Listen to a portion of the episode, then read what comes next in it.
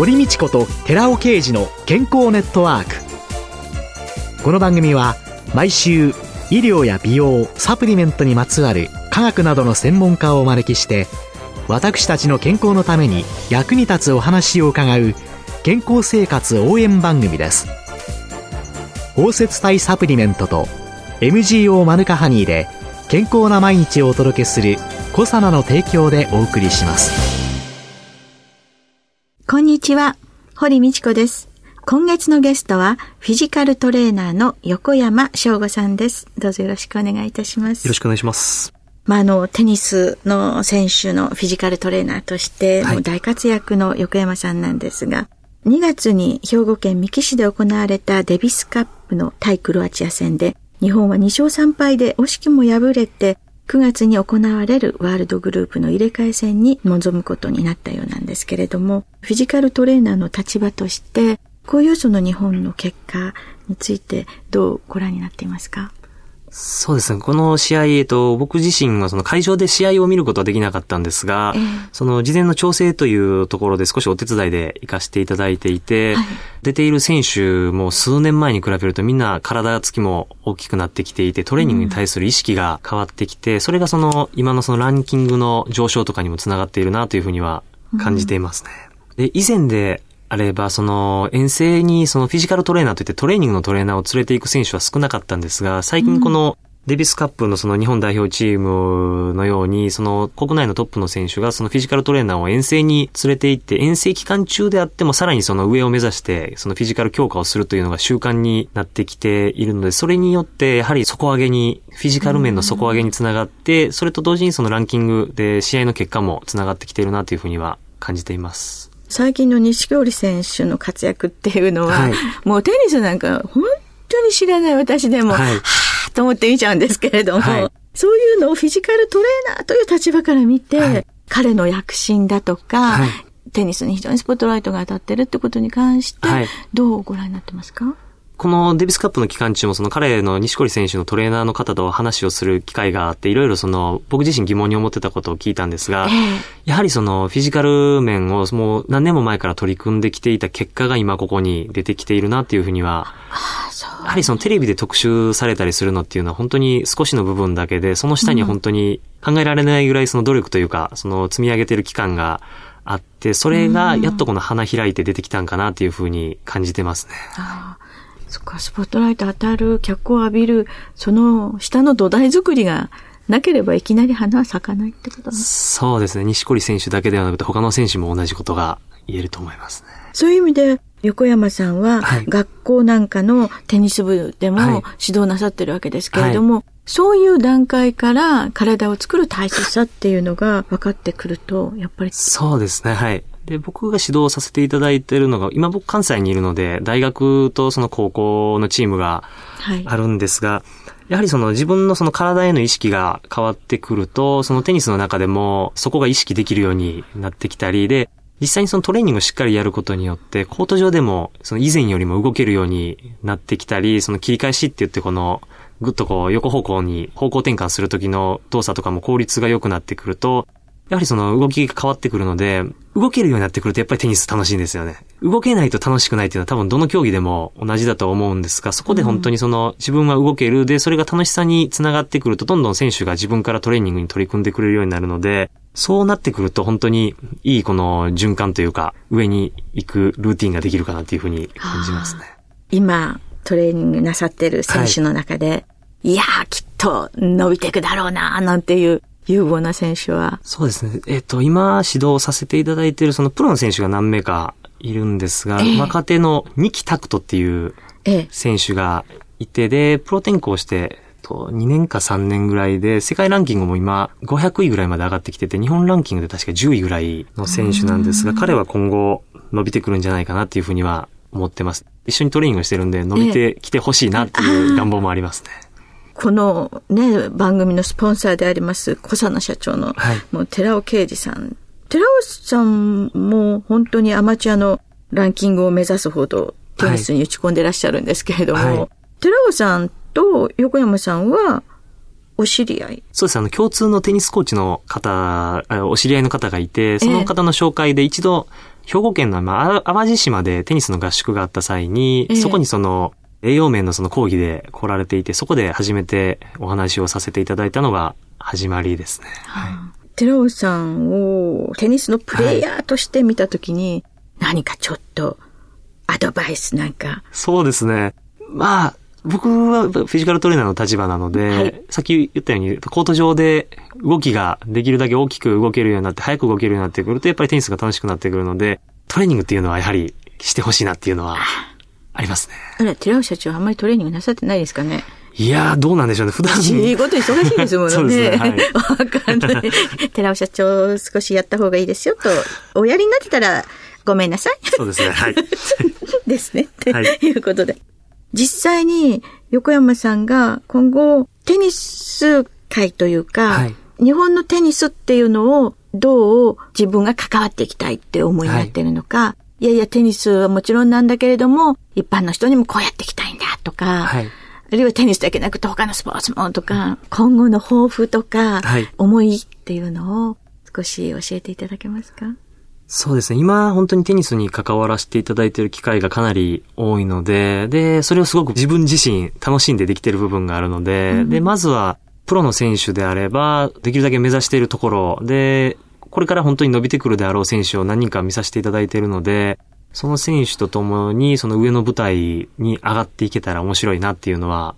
感じてますね。うん、で、うん大学生、高校生の学生とかに関しても、やはりその全国大会とかっていうような、その大学生であれば4年間で、高校生であれば3年間の中で、できるだけその自分のベストのパフォーマンスを発揮するようにっていうふうに頑張ってる選手に関わらせてもらってるっていうのは自分自身すごく大きいなっていうふうに感じてるので、その中で本当にその個人個人が納得する競技生活を送って、いいパフォーマンスができるようにサポートをしていくっていうのは、本当に続けていきたいなっていうふうに考えてますね。で、今のところその他競技っていうのはあまり自分の中でなくてテニスがそれだけちょっと楽しいというふうに感じてるのでテニスに関わっていきたいなっていうのが強くあります。今ちょっとお話伺ってて、その高校生とか大学生って言った時に、高校3年、その3年の中で、一ついい結果に結びつけないと、やる気なくなっちゃいますよね。そうですね。その中で結果に結びつけなきゃいけないって、はい、目標を設定して、そこに挑んでいかなきゃいけないっていうトレーニングとか体の作り方と、は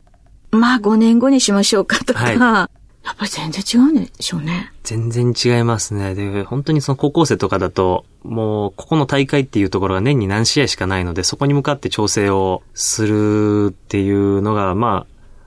あ、難しいところであり面白いところではありますね。で、やっぱりその負けるとやる気がなくなってきたりする部分もあるので、そこをうまくこのサポートをしてやって、できるだけその全員が上を向いていけるように、そのチームとして取り組んでいくっていうような方向に持っていくっていうのは、これもまた難しいんですが、楽しい部分ではありますね。で、それが結果に結びついた時は本当に最高の思いを抱くというか、感じることができますね。はい。で、実際には、一番、はい、例えば半年後のこの試合に向けてって言った時に、はい、トレーニングで疲れちゃってちゃっちゃいけないし、はい、なおかつ体はできてなきゃいけないしって。そうです。そこに向かっていく場合は、期間が長い場合はやっぱ基礎的なところからじっくりできる時間があるということなので、ここの時期はじゃあ体作りをやって、ここはじゃあ持久力のトレーニングをやってとかっていうので、基礎的なところからもう最終的にその試合が近づいてくれば、そのコート上の動きであったり、その速い動きとかっていうような、実際のその競技の動きに近いようなトレーニングに持っていくというようなところですね。で、時期によってちょっといろいろ内容は変わってきて、本当に時期によって全然テニスと関係のないようなトレーニングをやってるところもありますね。はい。ゴルフのね、石川遼選手が鍛えるために、スキーに行ったとか、うん。はい、ああいうの見てて、ふーんと思っておばさんは見てるわけでありますけれども、そういうその競技とは全然関係ないような、はい、いろんな筋肉の基礎の作り方から計画をして、はい、この辺はこれをっていう組み合わせというか、カリキュラムを組んでやっていかれる。そうですね。本当にあの砂浜をわーってこう走ったりすることもあれば、もうちょっと面白いやつで言うと、あの、キックボクシングみたいにちょっとキックミットを持っておいて、選手にこのハイキックっていうか、あの、ムエタイのキックみたいなのをやらせることとかも、はあ。あります。全然本当にテニスとは関係ないんですが、ええ、キックとかでやればやっぱりその、体幹の体の中心のラインをまっすぐに固定をしておいて、末端部分で、キックだと足なんですが、足先を走らせるっていうのは、そのラケットを持ってこの指先というかこの手先を走らせる動きに近い部分があるので、体幹とその股関節の柔軟性を出すためにとかっていうので、キックを蹴らしたりっていうのもたまにしてますね。毎日同じメニューで、そうですね。あれだと飽きてきちゃいますよね。はい、そういうのもいろいろ考える。そうですね。なんかこう、おっていう興味を持つような内容をたまに入れていくと、しんどいんですが、やっぱついてきてくれるので、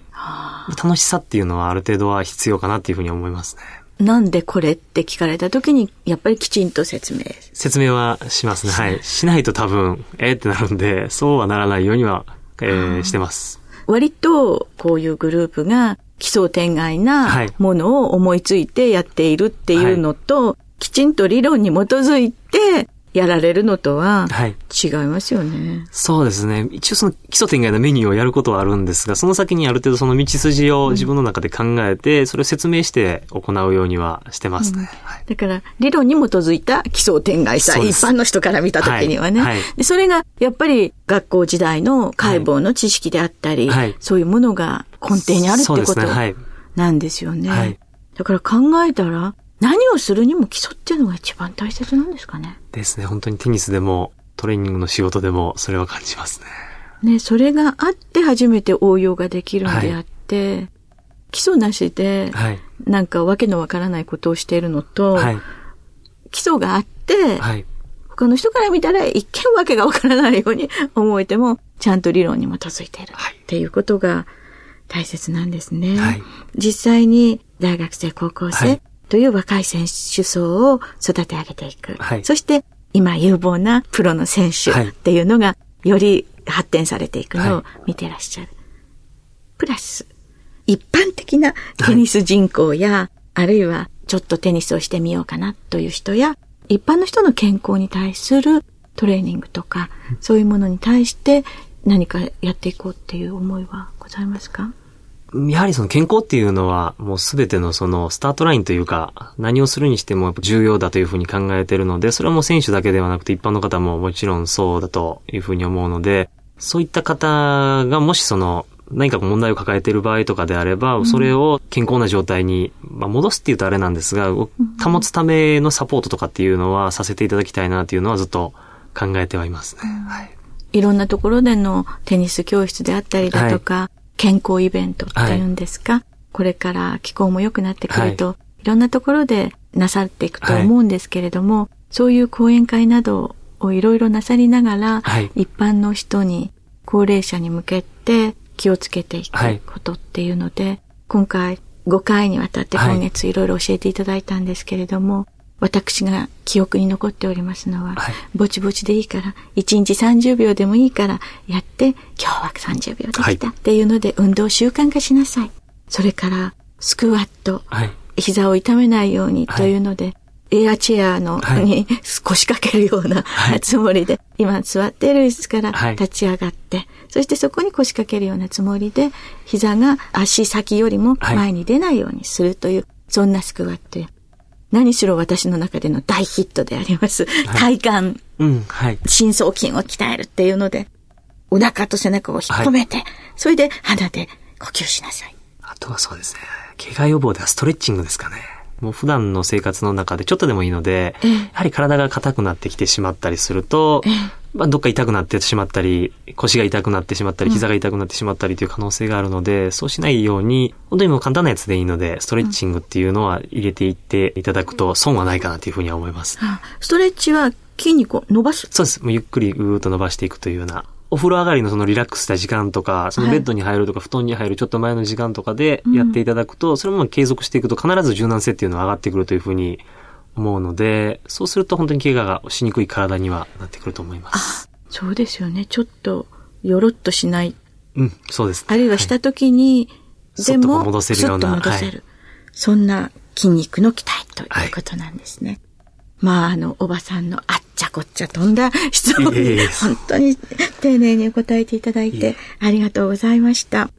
今月は5週にわたってフィジカルトレーナーの横山翔吾さんに伺いました。どうもありがとうございました。ありがとうございました。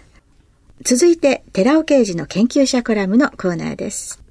お話は小佐奈社長の寺尾啓二さんです。こんにちは。寺尾啓二です。リポ酸っていう物質をご存知でしょうか？リポ酸って言いますのは、コエンザミ Q10 であるとかカルニチンであると同じように、人の体の中で整合性されているものなんですけども、20歳を境にじわじわとその生産量は減ってくると。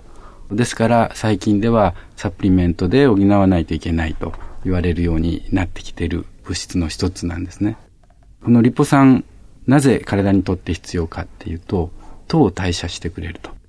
実際にはビタミン B1 と一緒になって、ブドウ糖からエネルギー変換させるために、糖代謝に必要な歩酵素として知られているものですけども、20歳を境にどんどん減ってくるということで、積極的に取りさえすれば、糖がきちっと代謝されていくということが分かっているわけですね。ですから、実際にこのリポ酸は、高糖尿病薬としてドイツではもう20年以上も利用されてきたものです。ですから、糖尿病予防に利用できるということなんですけども、体の中に糖が過剰に入る。これ、高血糖の状態になりますけども、血糖値が高くなる。つまり、尿の中にも糖が多くなる。そして体全体に糖が多くなると、人の体はタンパクでできてますから、そこに糖がくっついていくんですね。そうすると、そのことを糖化って言うんですけども、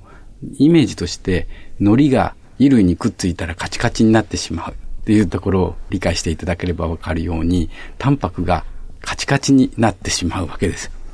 糖によって。ですから、過剰な糖が体の中を駆け巡るっていうのは良くないことなんですね。